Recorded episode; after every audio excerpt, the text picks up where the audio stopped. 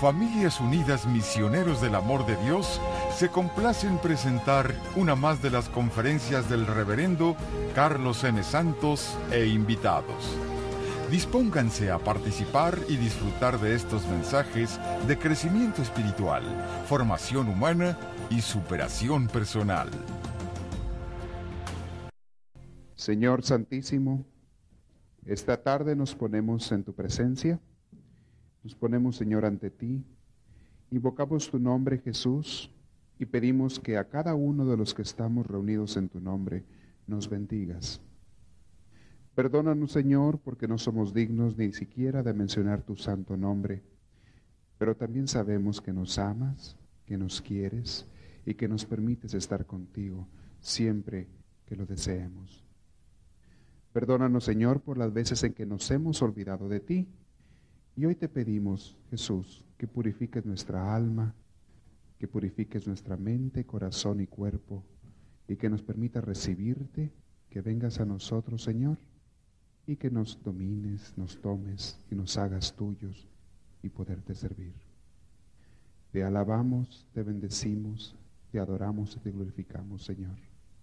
Y unidos todos como familia y como hijos tuyos, hijos del Padre, y también de nuestra Madre María Santísima, le hablamos a ella para que interceda por nosotros diciendo todos juntos, Dios te salve María, llena eres de gracia, el Señor es contigo, bendita eres entre todas las mujeres y bendito es el fruto de tu vientre Jesús.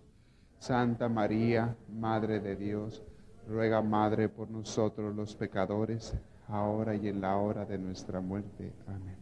Gloria al Padre, gloria al Hijo y gloria al Espíritu Santo como era en un principio, ahora y siempre, por los siglos de los siglos. Amén. ¿Usted puede sentarse? Buenas noches. Me da gusto verlos aquí. Ah, un aviso. Obviamente no es para ustedes, pero es para que pasen la voz. Ahora me dieron un chisme. A mí que no me gustan los chismes. Dicen que allá donde cuidan los niños aquí, acuérdense que son niños nada más de 3 a 5 años, ¿eh? los que se cuidan aquí. Ya más de más edad van a catecismo aquí también. Pero me dijeron que había algunos que venían, dejaban los niños y luego se iban a su casa. Dije, mira que a todo dar. Qué abusados me salieron. Eso de los niños que cuidan es solamente para los que están aquí en la plática. Y les dije, obviamente esto no es para ustedes porque ustedes aquí están. Pero pasen la voz. Nadie puede hacer eso. Solamente los que están aquí le van a cuidar los niños allá, de 3 a 5 años. Y claro, de 6 para arriba, pues van a Van a catecismo, ya hay sus clases para ellos. ¿Cómo están esta noche? Me da mucho gusto verlos. Se vinieron en montón ahora sí, ¿verdad? Qué bueno. ¿Me dijeron que les gustaban los cuentos? ¿Sí o no? ¿De Blancanieves, Caperucita Rosa, Roja o de cuál? ¿De Cuaresma? ¿De cuáles?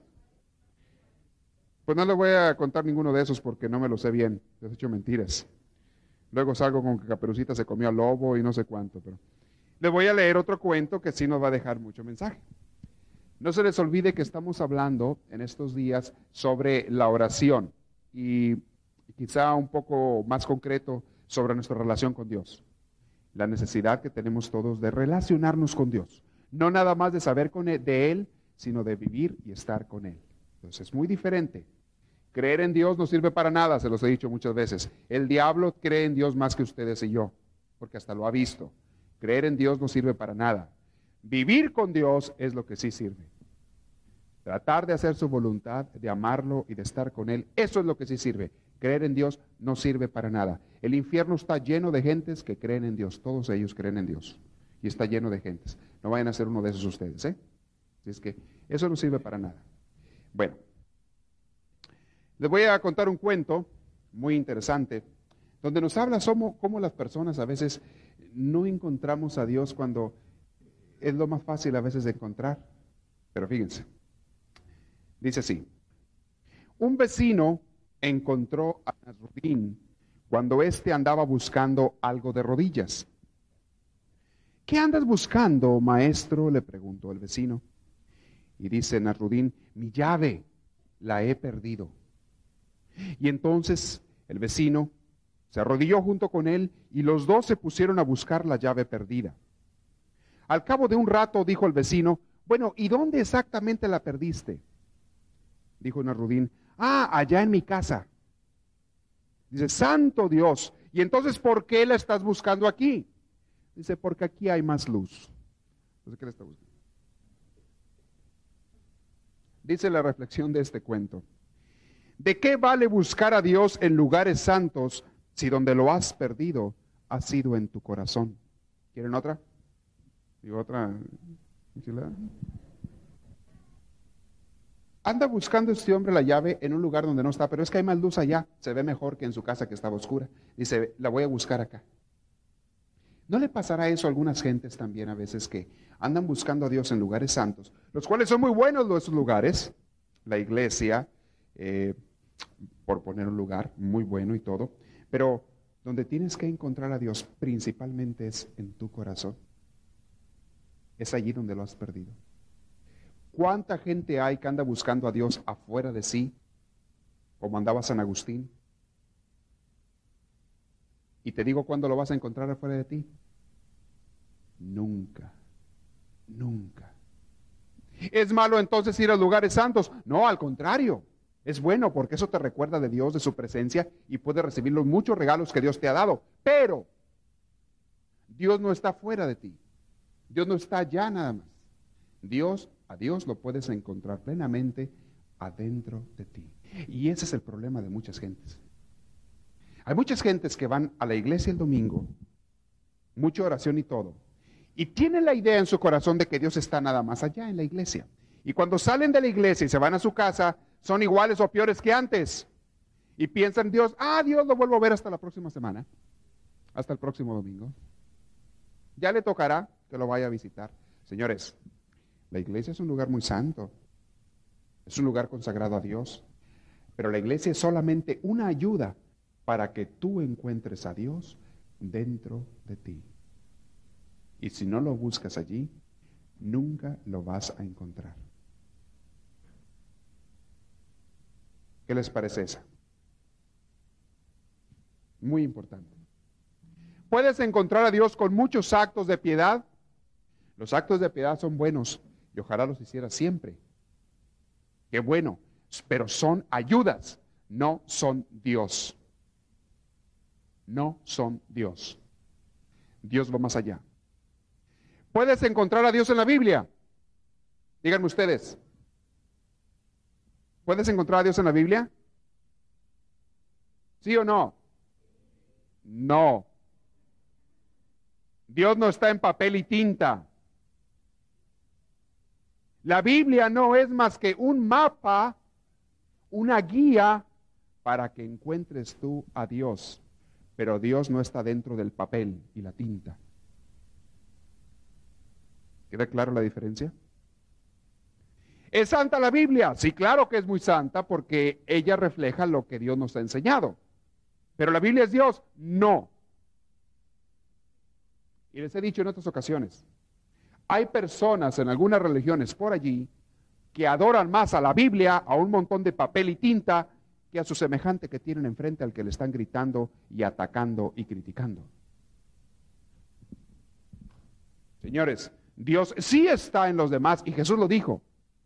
Dios sí está en las otras personas, pero Dios no está en el papel. El papel te habla acerca de Dios y podrá ser muy buena guía, muy buen mapa. Tú puedes comprarte un mapa para llegar a Alaska. Y el mapa puede ser muy bueno, muy bonito, con muchos colores, con muchas guías, caminos, indicaciones, kilómetros de distancia, millas, te pone hasta horas que te toma de llegar de un lado a otro. Te pone todo muy bien el mapa. Pero el mapa es Alaska. Cuando tú ves el mapa y te lo aprendes de memoria, ¿puedes decir que ya conoces Alaska? No, señores. El mapa no es más que un pedazo de papel y tinta que te indica y te lleva para que un día llegues tú y descubras Alaska. Y entonces sí, cuando estés allá pisando aquel terreno, podrás decir, ahora sí llegué a Alaska. Alaska me refiero al, estado aquel, no como los señores que dicen, ¿a dónde vas? Voy a Alaska. A las caguamas que se van a echar ahí en la... David. Así dicen los señores ahí cuando les esposo. Voy a Alaska. No me refiero a eso, me refiero al estado de Alaska, allá al norte de América. Es otra cosa, no se confundan. Y para las caguamas no necesitan mapas, ¿verdad? Las huelen. Las olfatean desde kilómetros de distancia. Bueno, es punto y aparte. La Biblia es un mapa, señores. Muy santa la Biblia. Y más vale que la trates con respeto, porque esto no refleja la palabra de Dios. Pero es un papel. Ah, que si me oyeran por ahí algunos hermanos ahorita diciendo eso, se arrancaban el pelo como los fariseos se rasgaban las vestiduras. Ah, escándalo. ¿Se acuerdan cuando Jesús les decía eso? Jesús les decía eso a los fariseos. Es más importante el hombre que el sábado. Es más importante ayudar a un semejante y a un prójimo y sanar y hacer un bien que respetar la ley del sábado. Y aquellos se rompían las vestiduras así, en, escándalo, por lo que Jesús estaba blasfemando. Y luego Jesús les decía a ellos, señores, Dios es mi Padre y es Padre de ustedes. ¿Cómo puede llamar Padre a Dios este igualado? Y se rasgaban las vestiduras y se rompían. Así me imagino yo a muchos protestantes que lo voy a oír cuando les diga yo que la Biblia es más que papel y tinta. Uh, se van a desgarrar las vestiduras, se van a arrancar los pelos. ¿Cómo puede decir eso de la... Señores, vamos siendo realistas y vamos escuchando de verdad lo que Jesús nos enseñó. Jesús te enseñó a amar al prójimo como a ti mismo y amar a Dios sobre todas las cosas. Jesús nunca te dijo tienes que amar a la Biblia como a ti mismo. O sí dice en alguna parte el Señor. A lo mejor yo estoy equivocado. Dice en alguna parte el Señor, amarás a la Biblia como a ti mismo. ¿Quieren que les diga una cosa? La Biblia, como la conocemos, ni siquiera existía en tiempos de Jesús. Porque el Nuevo Testamento se escribió después de Jesús. Y quien lo escribió fue miembros de la Iglesia Católica. La iglesia, les dije antes cuando les hablaba yo de la iglesia, es más antigua que la Biblia. La iglesia comenzó a existir cuando Jesús ascendió al cielo, cuando Pentecostés, allí comienza a existir la iglesia. Y la Biblia todavía no se empezaba a escribir el Nuevo Testamento, que es la parte más importante de la Biblia. El Antiguo Testamento es preparación nada más para el Nuevo, para la venida de Jesús. La parte más importante es todo el Nuevo Testamento, lo que nos habla de Jesús y de la iglesia. Y, eso no existía, esos escritos no existían. Es más, ¿saben cuándo los venimos a tener en un libro así completo? hasta casi 300 años después de Jesús. Tuvimos una Biblia así. Antes de eso eran libros escritos sueltos todos que andaban en diferentes iglesias y comunidades. Bueno, todo esto me fui un poquito, me salí de la tangente, pero a propósito de decirles a Dios, solamente lo encuentras cara a cara dentro de ti. Es bueno que hagas actos de piedad. Es bueno que hagas oraciones. Es bueno que recibas sacramentos, pero no te vayas a confundir.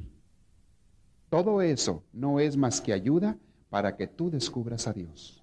Y hay gentes que se mueren de viejas recibiendo sacramentos y nunca descubrieron a Dios.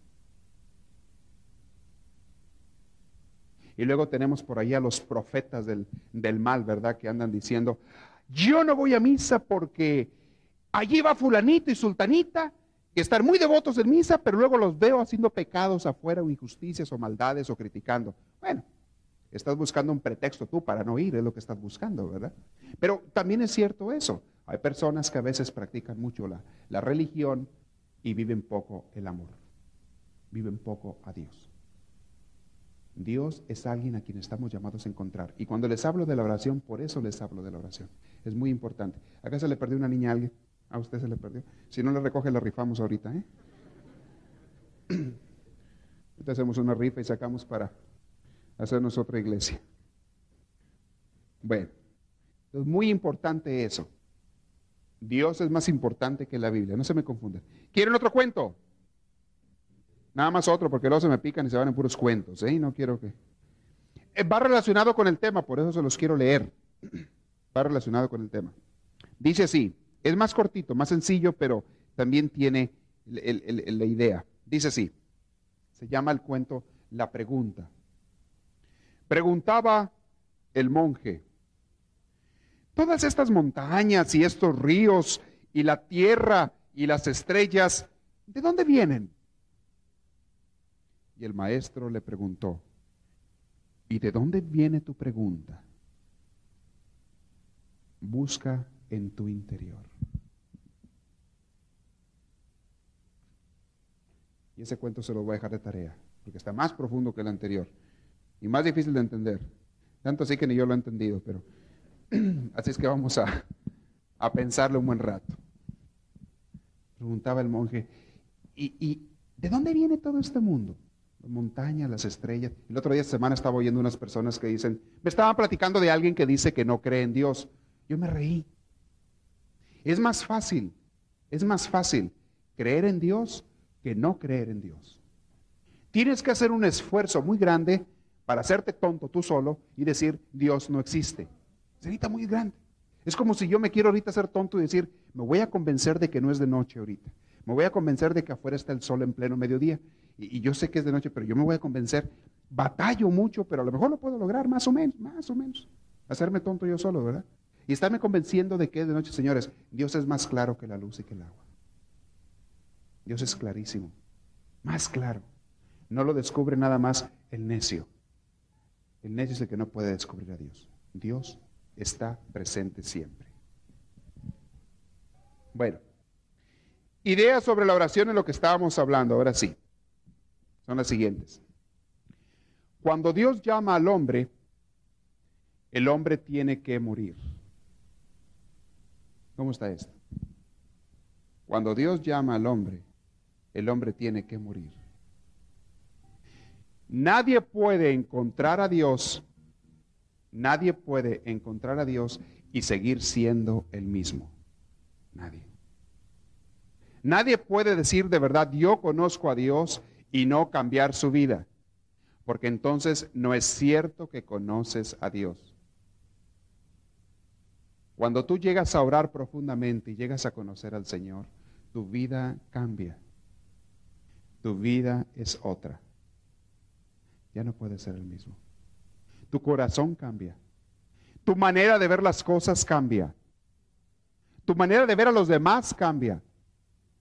Tu manera de sentir cambia. Ya no puede ser el mismo. Dice el Señor en, el Evangelio de San Mateo, capítulo 16, versículos 24 y 25. Dice, el que quiera seguirme a mí, es una de mis, de mis partes favoritas del Evangelio. Dejen de ver a la niña, ¿eh? Estoy viendo, todos están viendo a la niña. Están distraídos. Señora, llévesela por favor, porque estoy distrayendo a todos. Póngala ya con usted, ¿sí? Sí, póngala ya con usted. Porque todos se distraen allá. Nadie puede, fíjense, le decía. Bueno, les voy, estaba leyendo yo lo que es el Evangelio.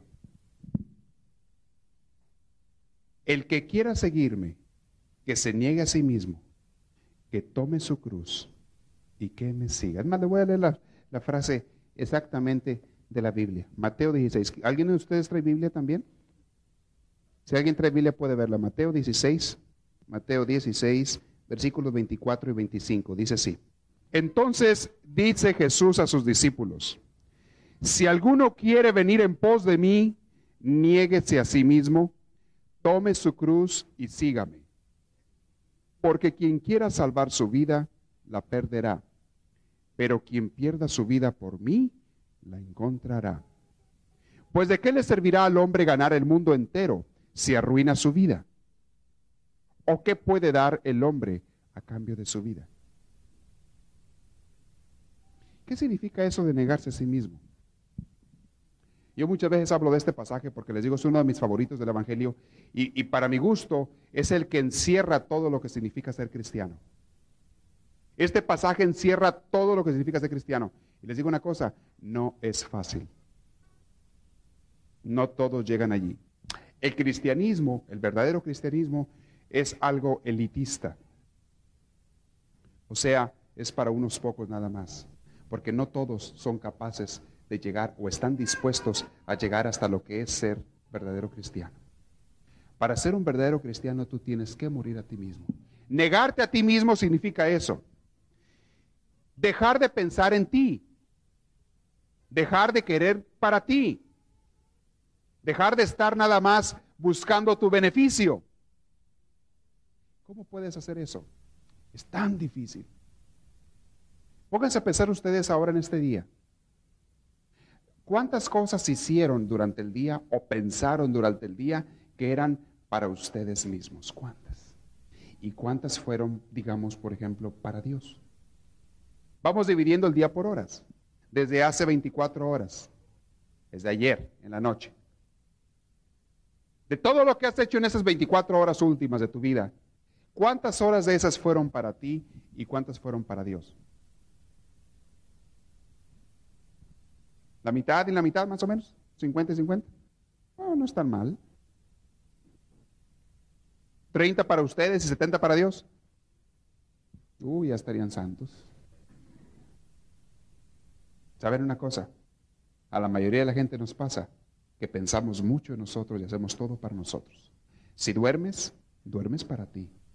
Si comes, comes para ti. Si te bañas, espero, ¿verdad? Te bañas para ti. Si te aseas, ¿verdad? Si sales a pasearte, te paseas para ti. Si trabajas incluso, es para ti. No trabajas por gusto, no creo, no hay muchos de los que trabajen por gusto. Trabajas porque quieres conseguir un cheque para ti, ¿verdad? Pagar tus gastos, tus deudas y quizá comprarte algunas cosas. Trabajas para ti. Hay veces que si cuidas a tus niños, a veces también lo haces para ti. Te da satisfacción cuidarlos. Esta semana pasada estaba platicando con, una señora y ella se quejaba muy, muy amargamente porque uno de sus hijos jóvenes se fue de la casa. Muchacho se fue de la casa de 19 años. Se consiguió alguna muchachita por ahí y dijo, me voy y me voy. Y se fue de la casa sin decir ni agua va. Ahí nos vemos. Y ella tenía sus ilusiones puestas en que este muchacho se casara bien, Quisiera hacerle una boda, hacer todo muy bien y todo. Pero el muchacho decidió que no le iba a consultar a sus papás, su mamá, y él se fue. La mamá estaba destrozada, totalmente, y estos casos me tocan a cada rato. La mamá estaba totalmente destrozada, deshecha, triste, angustiada, porque este muchacho le había sido malagradecido. Le había sido malagradecido. Y me quedé pensando yo, Ah, porque ella sí, ella le había prometido al hijo que le iba a hacer una boda y demás, todo lo que ustedes quieran y gusten. Iban a, venir los familiares y ya algunos sabían quién iba a ser los padrinos de iglesia y padrinos de esto y del otro, bueno, lo que quieran. Y no le salió nada como ella pensaba y como él pensaba tampoco, el papá. Y entonces estaba muy triste ella, llorando y desconsolada, porque este hijo se había ido con la novia. Lo peor del caso era que ni siquiera le había hablado por teléfono. Ya tenía tiempo y no le hablaba. Pero no era eso lo que más le dolía. Lo que más le dolía era que el hijo no había respondido a como ella esperaba que respondiera. Se había salido de la escuela y bueno, bueno, lo que quieran y gusten. Y estaba destrozada ella. Y me quedé yo pensando, cuando estuve platicando, ¿qué es lo que más le duele a ella? ¿Le duele de veras que su hijo esté sufriendo? Porque el hijo ni sufriendo estaba, te lo voy a garantizar. El hijo estaba feliz. Según la mamá, ella sufría, ella creía que sufría porque su hijo no le había ido bien o no había salido las cosas como debían de ser. ¿Saben qué era el problema de la mamá? No era el hijo, no era el bienestar ni el futuro del hijo, era su orgullo propio. Su orgullo de que las cosas no se habían hecho como ella quería que se hicieran. Yo no estoy diciendo que, está bien hacer esto, ¿eh? no van a confundir. Estamos viendo los sentimientos de cada persona. ¿Era verdadero amor el de esta madre? No, era egoísmo. Ella quería presumir ante sus amigas y su familia que en su familia, en su casa, todo el mundo iba a hacer las cosas bien de acuerdo a cómo está marcado en la ley. Ley humana, ley como le quieran llamar, o de cualquier ley. Ella, la mamá, estaba sufriendo por su orgullo, porque no había podido hacer esa fiesta, ni, ni podía haber presumido a su hijo, y bueno, qué sé yo. ¿Cuántas veces hacemos cosas con la apariencia de que servimos a los demás pero no estamos pensando en ellos, estamos pensando en nosotros. Ay, no, pero es que lo quiero tanto a mi hijo, que por eso sufro. No, hombre, si lo quisieras estarías feliz, ¿a qué anda feliz? Andando, vuelo el hacha a la vida, él sabes dónde estará ahorita. No le ha ido muy mal, ya estaría aquí pidiéndote de comer si le hubiera ido mal. Anda feliz, yo creo. Yo no estoy diciendo que esté bien hacer esto, entiéndanme lo que le estoy queriendo decir, ¿eh? Entiéndanme. ¿Cuántas cosas has hecho en las últimas 24 horas por Dios y cuántas por ti? Somos tan egoístas, tan centrados en nosotros mismos que por eso sufrimos. Y la gente sufre, sufre y sufre porque las cosas no salen como ellos quisieran para ellos mismos. Esto va totalmente contra el encontrar a Dios. Tú nunca vas a poder encontrar a Dios mientras estés pensando nada más en ti. Nunca. A mí no me importa cuántas misas vayas, ni cuántas oraciones hagas en tu vida.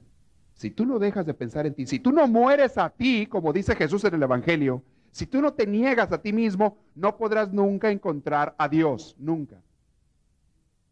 Bueno, ¿y qué quiere decir eso? ¿Que te vas a ir al infierno? No, yo no estoy diciendo eso. Yo lo que estoy diciendo es que estás desperdiciando tu vida. La meta más alta que todos tenemos cuando nacimos, cuando venimos a este mundo, la meta más alta a la que todos debemos aspirar en esta vida, aquí sobre la tierra, es encontrar a Dios. ¿Sabes por qué? Porque de allá vienes de Dios.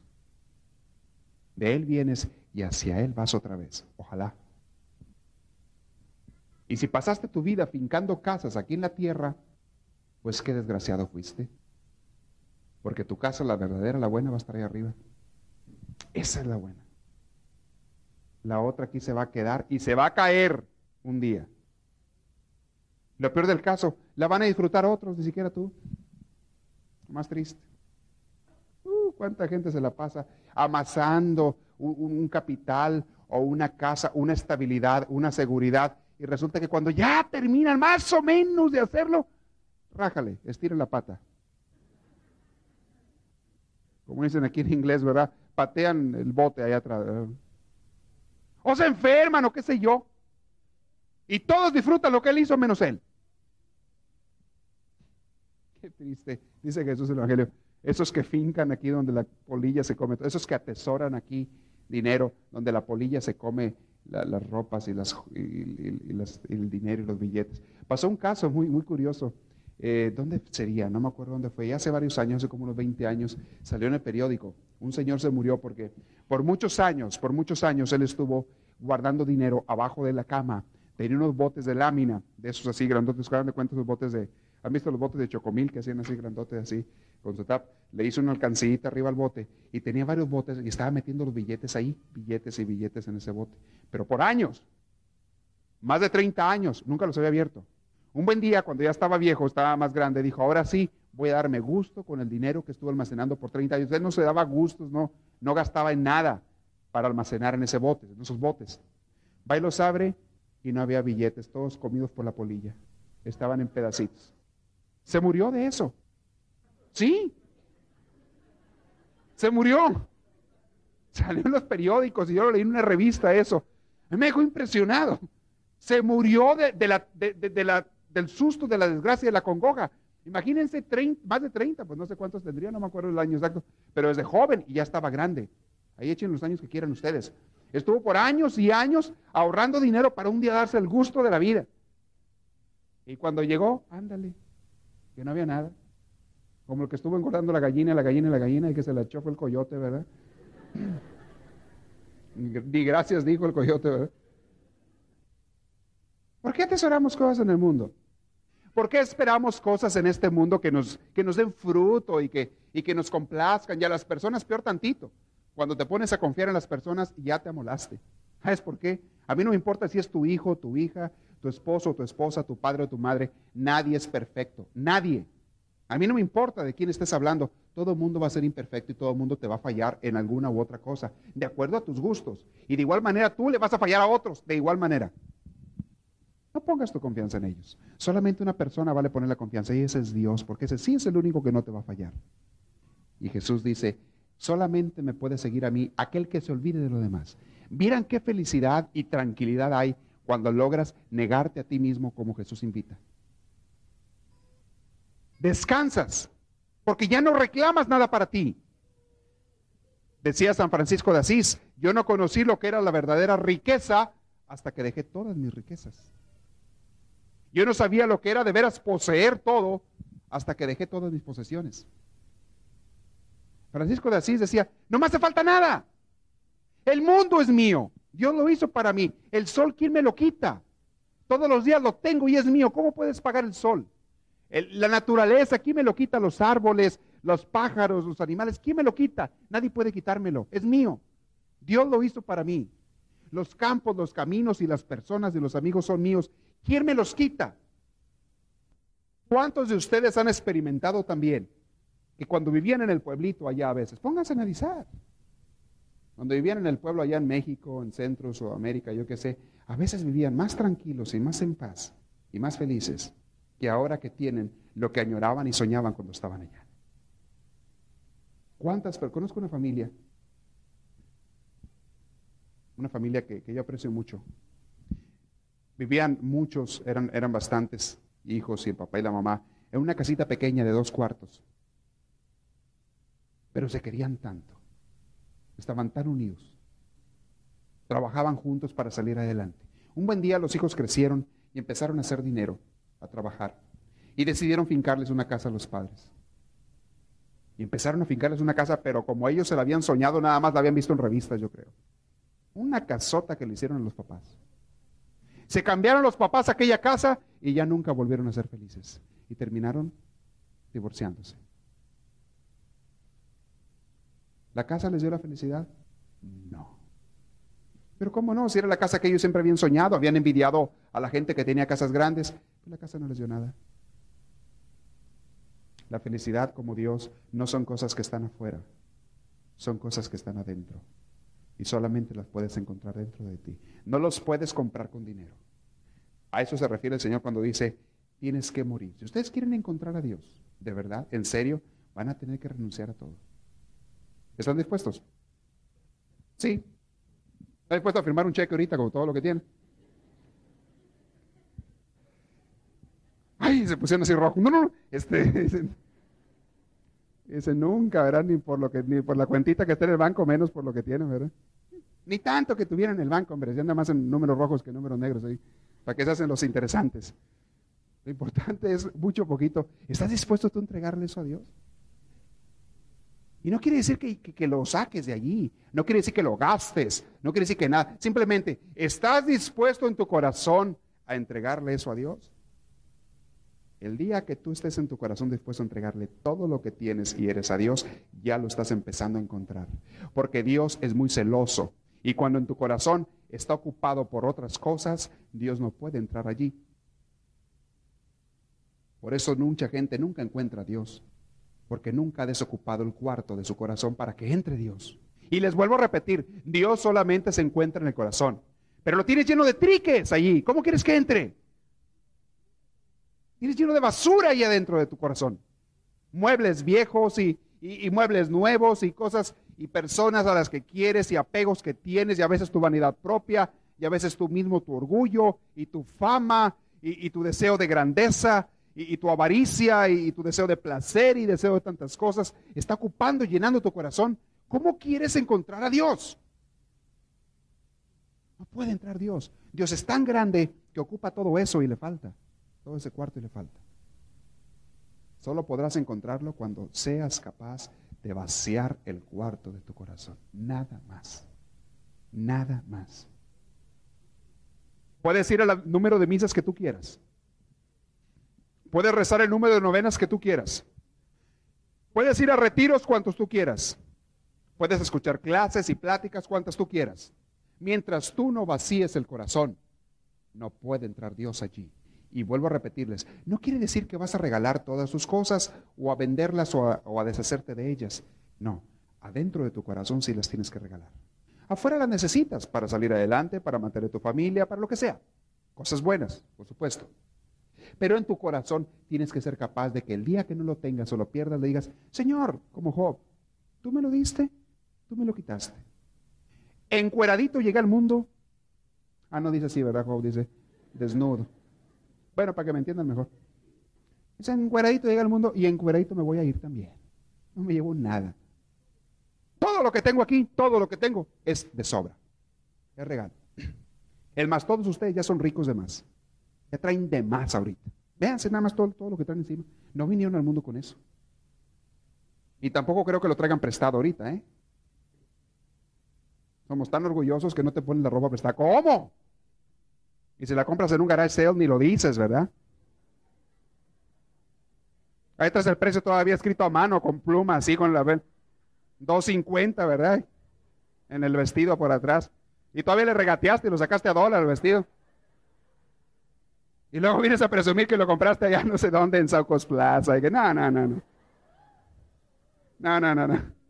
Tampoco. Ah, pero eso sí, muy apegado. Todo lo que traes es de sobra, ¿eh? Todo lo que traes encima es de sobra. Tienes posesiones en tu casa, muchas o poquitas. Todo es de sobra. Todo es regalo de Dios. Todo. Es que no te quejes. ¿Tienes demasiado? Ay, no, pero es que no tengo el carro que yo quisiera tener. Y luego, veniste sin carro al mundo, llegaste a patas. Hasta te le caíste al doctor de la mano, te hizo un centón ahí en el suelo. ¿Para qué vienes a presumir ahora que carro? Y que viajes y que no sé qué tanto. Si los puedes tener, qué bueno, dale gracias a Dios. Si no los tienes, qué bueno también.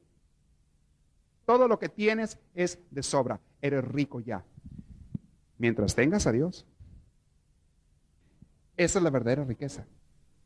Cuando les hablaba de los temas de creados para ser felices, algunos estoy, estoy, tocando unos temas de ahí, porque quiero repetirlos de cuando en cuando. Es necesario porque se nos olvida, se nos olvida. Tú tienes muchas cosas que no necesitas. Y el problema más grande en ti, ¿sabes cuál es? Cuando eres infeliz, que estás viendo a otras cosas que no tienes. La gente sufre porque siempre quiere algo que no tiene. Por eso sufre la gente. Y no quiero saber yo, no me importa saber qué tan rico o qué tan pobre seas. Todos en este mundo, mientras no hayan descubierto la luz de Dios, todos en este mundo siempre quieren algo y lloran porque no lo tienen. Y sufren porque no lo tienen. Y hay gente pobre que es infeliz. Y hay gente rica, muy rica, que es infeliz. Más todavía infeliz. Porque siempre queremos algo que no tenemos. Estaba escuchando en el radio hace unos días, estaban hablando de no sé qué artista ya famoso. Decían, tan rico que fue, tan rico que fue allá por los 50 y tan infeliz que fue. Porque siempre añoró al amor de su vida y mencionaban quién, no sé quién había sido el amor de su vida y nunca lo había podido tener. Siempre queremos algo que no tenemos. Siempre ponemos nuestra confianza, nuestra esperanza, nuestras ilusiones y sueños en algo que no tenemos. No, hombre, ponlos mejor en lo que sí tienes y vas a ser bien feliz. Ve a las aves. ¿No son felices las aves del campo? Los pájaros son felices. Se levantan cada día, cada mañana a cantar como Dios les enseñó.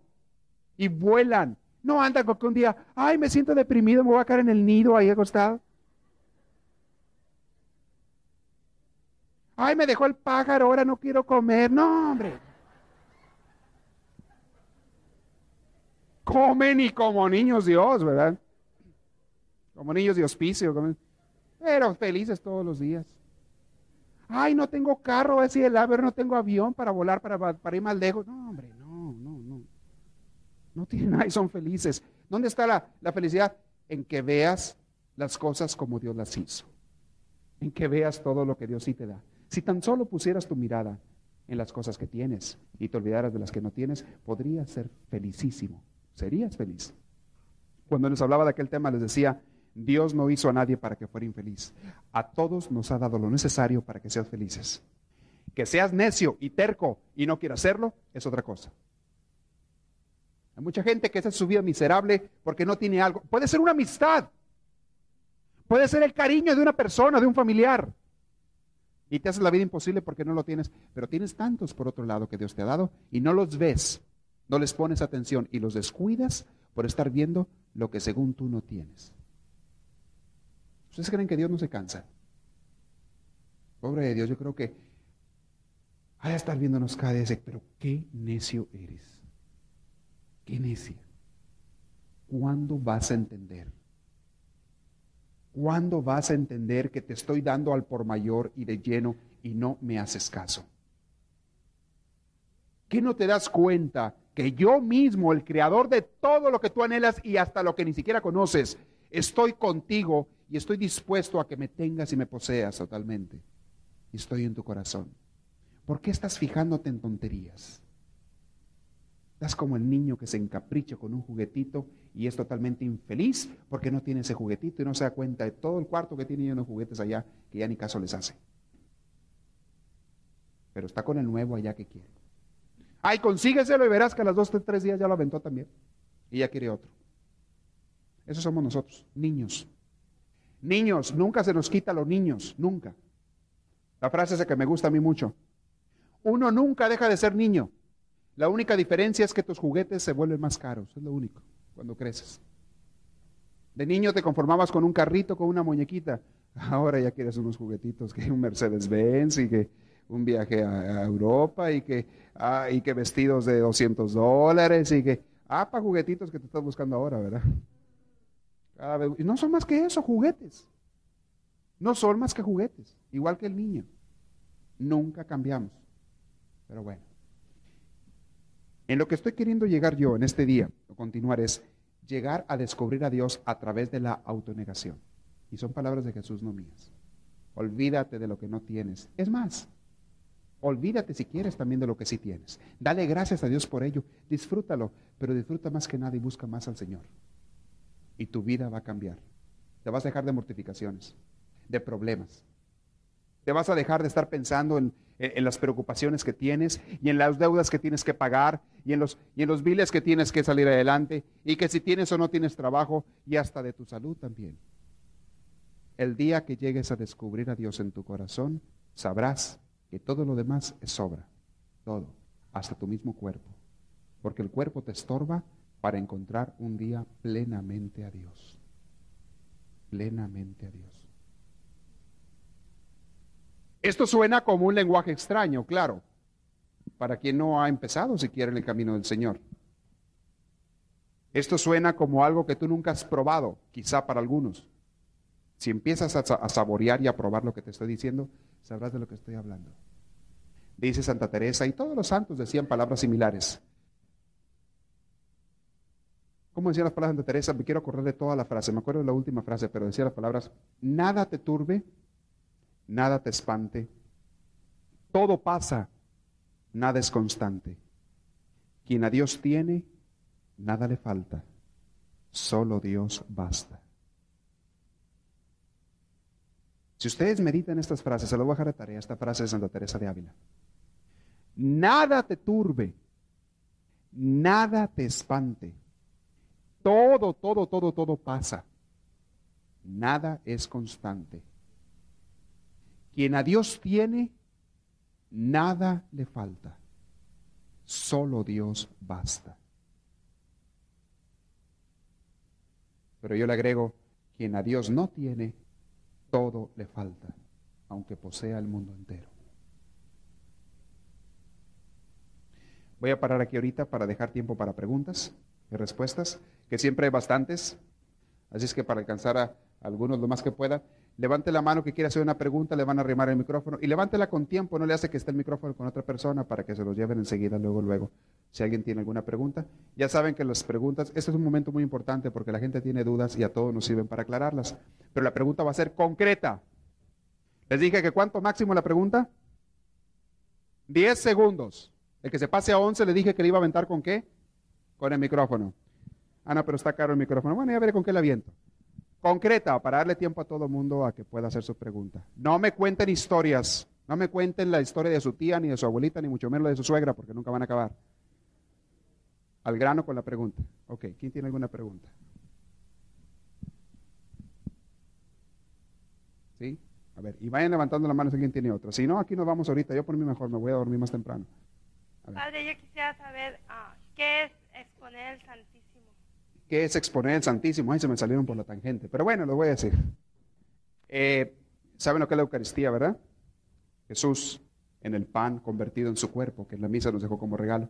Eso es el Santísimo Jesús. Y hay momentos, hay veces que se expone, se pone en una, en una especie como cruz que se llama custodia, y allí se expone para que la gente podamos orar y platicar con Jesús. Su momento de oración se expone, Jesús se pone. Jesús ahorita está siempre en dónde?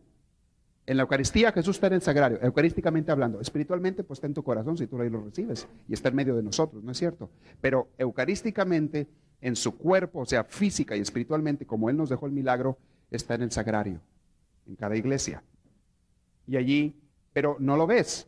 Cuando se expone lo ponemos, y lo que vamos a hacer ahorita después de la plática. Voy a exponer el Santísimo. Entonces, porque ahora hay adoración nocturna, todos los viernes primeros tenemos adoración nocturna, y muchos de ustedes se quedan toda la noche, u otros se van turnando, vienen una hora durante la noche a acompañar a Jesús en un rato de oración, algo muy bonito. Entonces eso es poner el Santísimo para orar. ¿ok? ¿Algún otro por ahí? Especialmente lo que estuvimos hablando ahora, en la oración y relación con Dios. No hay ninguna. Bueno, qué milagro. Ah, acá hay otra. Acá, acá está, aquí el micrófono. Ah, acá está. ¿Cómo puedes darte cuenta cuando ya estás preparado o, o sientes que estás muriendo para seguir a Dios? ¿Cómo se da uno cuenta? Empieza uno a experimentar un gozo y una libertad tremendas. Y cualquier cosa que le quiten a uno no te preocupa. Piensa uno, y si perdiera esto y esto y esto, no te preocupa. Se lo has entregado todo a Dios. Entonces ya has- te has negado y estás listo para experimentar a Dios. Hay personas que llegan a eso. ¿Quieren que les ponga una pruebita? Dime, ¿qué es lo que más quieres tú de tus posesiones materiales? ¿Qué es lo que más quieres? Mm, piénselo cada quien. ¿Ya pensaron? Si hay algo que tú quieres mucho de tus posesiones materiales, ¿qué es lo que más quieres? Ahora imagínate que esta noche te la quitan. Por alguna manera u otra, te la roban o la pierdes. ¿Quedas tranquilo y en paz? Ya te entregaste a Dios. ¿Te preocupa siquiera el pensar en eso? Todavía te quieres demasiado a ti mismo. Se los pongo más difícil. ¿Quién es la persona, la persona a quien más quieres en este mundo? Y les digo lo mismo. Imagínate que la pierdes esta noche esa persona. ¿Estás dispuesto a entregárselo a Dios a esa persona? Ay. Si tú estás dispuesto a entregarle a Dios a esa persona, a lo mejor eres tú mismo, ¿eh? Yo no sé. Pero si estás dispuesto a entregarle a Dios a esa persona, tú ya estás empezando a vivir la vida de Dios. Si le Señor, a la hora que quieras, llévatelo. Llévatelo. Bueno, muchos están que se pelan porque se llevan al marido, ¿verdad? Les digo, llévatelo. Pero les dije, yo quiero una persona que más quieres. No deshacerte de ella, sino querer de querer, así de mal. Ese es. Le pasó a aquella señora que estaba en el funeral y estaban entonces, este, pues todos muy acongojados y la señora, la viuda, muy tranquila ella, toda de negro, con su velo allí en la banca de mero delante de la misa. Y el padre empieza a predicar, empieza a hablar de la muerte y cómo este, lo que era tener fe y confianza en que Dios nos iba a resucitar. Y mire aquí a don Furibundio que se murió y este, y veía a la viuda que estaba muy tranquila, ella muy cabizbaja, seria, muy tranquila. Deberían de aprender a la fe de esta viuda, de esta señora viuda. Fíjense, ella, tantos años de tener a su marido, 40 años con él, y está tan tranquila, eso es tener fe. Eso es tener fe. Pero doña Florilí, usted no se preocupe, que cuando usted se muera, se va a ir con su marido y va a pasar ya toda la eternidad. Y ya suelta el grito a la señora, entonces empezó a llorar. Empezó a llorar, que estaba muy tranquila, empezó chilla y y dice, no, apenas que se había librado de él, y luego le está diciendo el padre que así pasa. Pero bueno, acá había una pregunta, ¿sí? Para querer a Dios tienes que dejar de querer a tu familia. Para querer a Dios tienes que dejar de querer a tu familia. Ay, chiquitos, ¿qué piensan? ¿Eh? ¿Sí o no? ¿Cuál es el mandamiento de Dios el segundo? ¿Cuál es el segundo? Amarás a tu prójimo como a ti mismo. ¿Y la familia es tu prójimo? Entonces Dios manda que lo ames. Que ames a tu familia, ¿sí o no? Pero hay un primer mandamiento. Amar a Dios sobre todas las cosas. Es la única diferencia. A tu familia la tienes que querer igual o más de lo que ya la quieres, porque tienes que ser un buen cristiano, pero debes amar a Dios por encima de ellos. Y les digo un secreto, la persona que ama a Dios por sobre todas las cosas es quien mejor y más ama a su familia. Esa.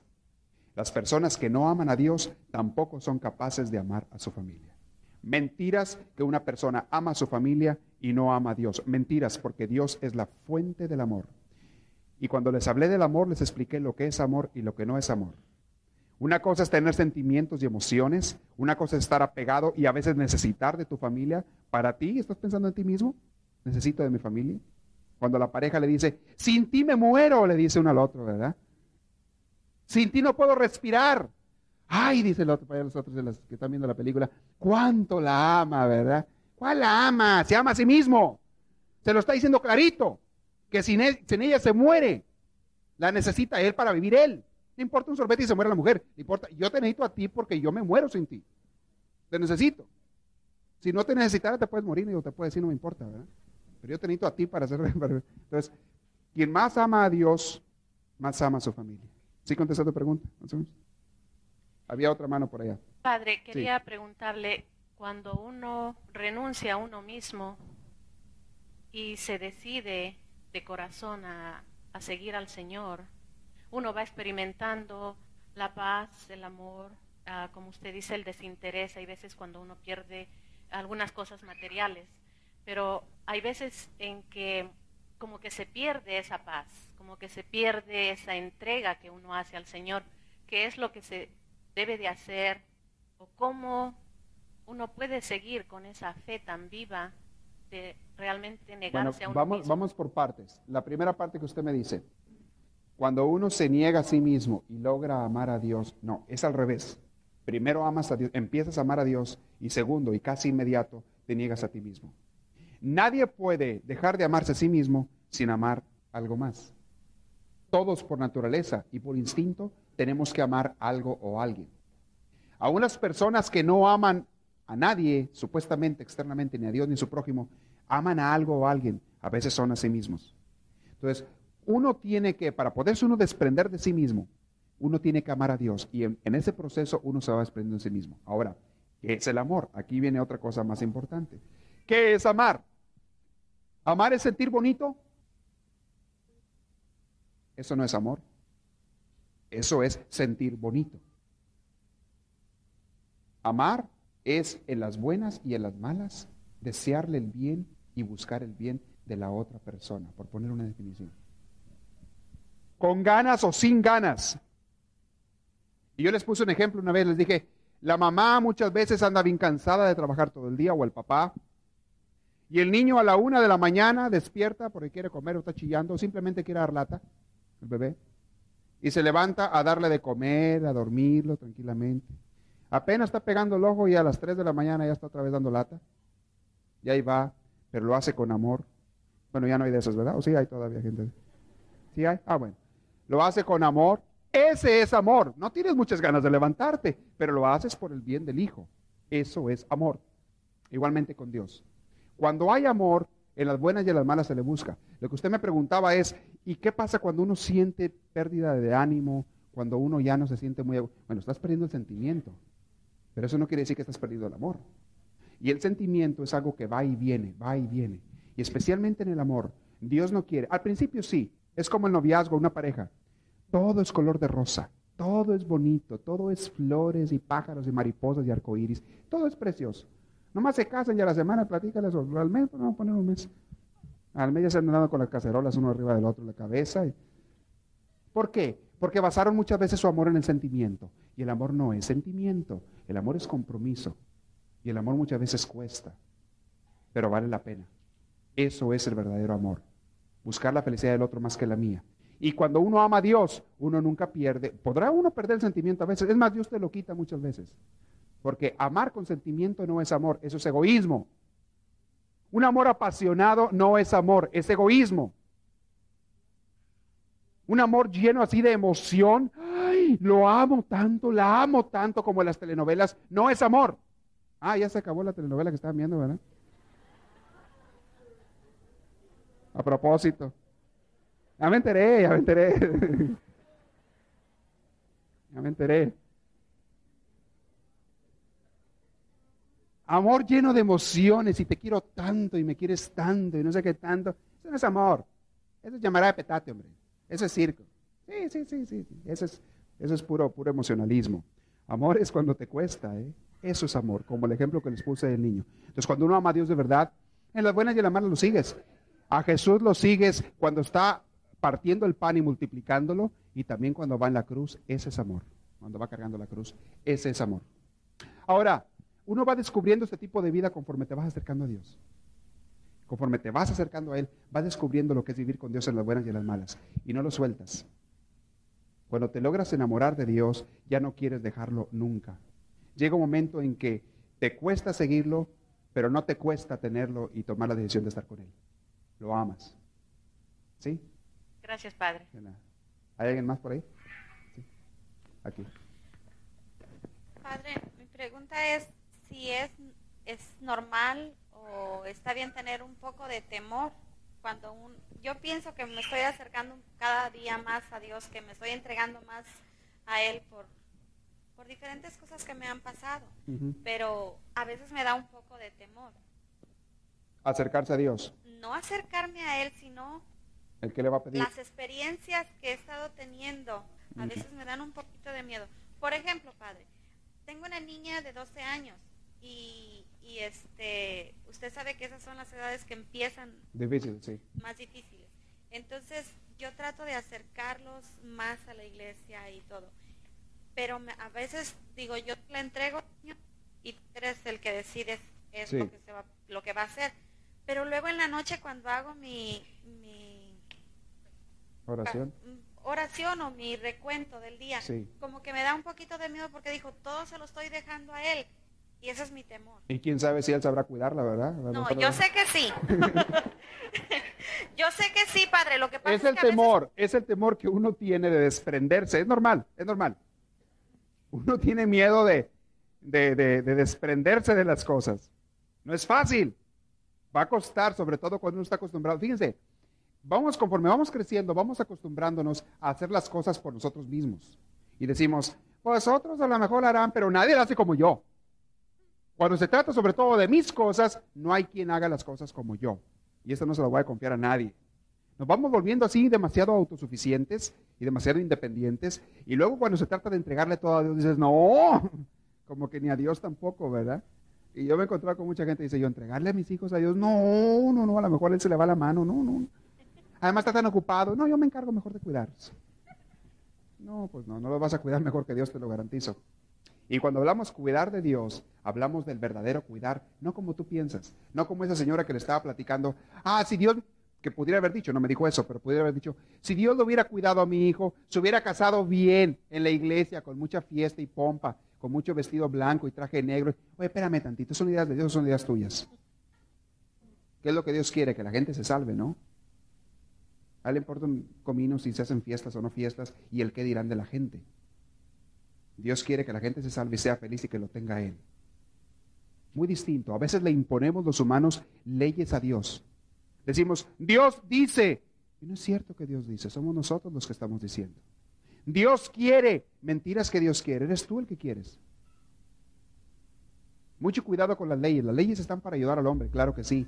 Pero se puede uno engañar mucho y pensar que Dios bajó y las escribió así como están. Las leyes hay que entender el espíritu de la ley. Y San Pablo dice en sus cartas, para la persona que tiene a Dios, que ya tiene la fe, la ley sale sobrando. Vivimos en el amor de Dios. Y cuando tú tienes el amor de Dios, automáticamente tú vas a hacer lo que dice la ley. No porque lo dice la ley, sino porque eso es lo que tú estás inclinado a hacer en el amor, amor a Dios y amor a los demás. Padre, no era, no es ese mi temor. Mi temor es de que, por ejemplo, cuando uno no sabe, cuando uno no conoce, por ejemplo, cuando no sabemos lo que es bueno y lo que es malo, Sí. no es no es tan malo si lo hace porque no supo lo que hacía. Ajá. Pero como ahorita ella, que acaba de venir de su retiro y vino bien llena, pero luego como que se va durmiendo, ese es mi temor. Ahora ya sabe, ya sabe lo que lo que Dios quiere y lo que no quiere. Ese es Enseñen mucho, ok. ese es mi temor. A que pierda ese entusiasmo. No a que pierda el entusiasmo, sino que haga cosas indebidas, Ajá, en el futuro. eh, ajá, y, y ya sabe. Si las hace uno de grandote, te imaginas a los muchachos. Ese es mi temor. padre. Sí. No, pues ese, ese temor va a estar toda la vida. De uno mismo y de los demás. Eso no se va a quitar. Lo que sí hay que procurar es hacer lo más que se pueda porque los hijos y uno mismo ame más a Dios cada día y viva más con Dios. ¿Que va a fallar la persona? Pues sí, hombre, somos humanos. Si no a los 15, a los 20 o a los 50 o a los 60 años, a lo mejor alguien va- vamos a fallar, todos fallamos de una u otra manera. Siempre nos falla el amor a Dios. Pero lo importante es luchar por no fallarle, ¿verdad? Pero no esperen que ni ustedes ni sus hijos sean perfectos, ¿eh? Porque nadie es perfecto. No esperen. ¿eh? Nadie es perfecto. El único perfecto es Dios. Todos los demás estamos aquí para lucharle. Esta es la lucha. Esperamos que esta reflexión les haya fortalecido en su progreso y crecimiento, tanto humano como espiritual. Para pedidos de cassettes, CDs o más información, escríbanos a los Estados Unidos al P.O. Box 1000, Anaheim, California. Código postal 92815 o llámenos al área 714, teléfono 991-3991. Que Dios les bendiga y les conceda una vida llena de su gracia, su espíritu, su gozo y su paz.